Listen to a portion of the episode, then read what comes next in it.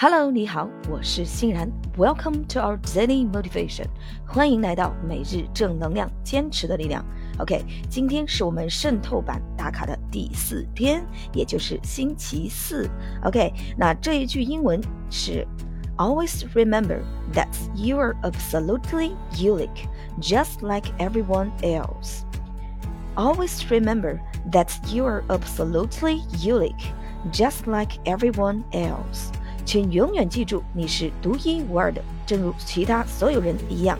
OK，这句话呢有几个单词要注意一下。首先是我们的 absolutely，absolutely 绝对的，unique 独一无二的，unique 独一无二的。OK，remember 记住，remember 记住。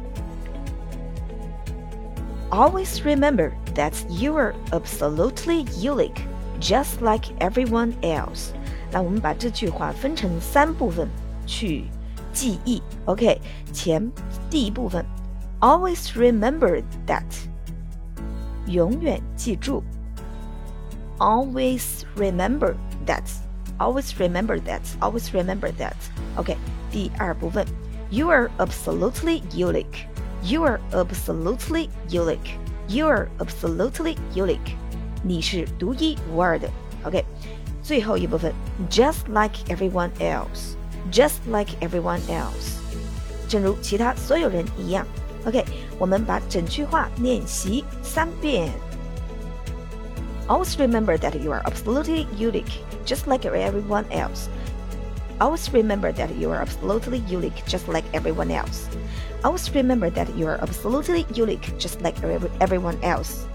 OK，永请永远记住你是独一无二的，正如其他所有人一样。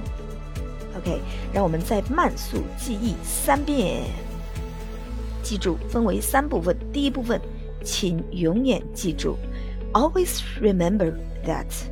Always remember that. Always remember that，你是独一无二的。You are absolutely unique. You are absolutely unique.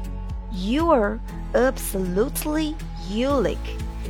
OK，第三部分，正如其他所有人一样，just like everyone else. Just like everyone else. Just like everyone else. OK，请永远记住，你就是那个独一无二的，正如其他所有人一样，你是独一无二的。OK，always remember that you are absolutely unique, just like everyone else.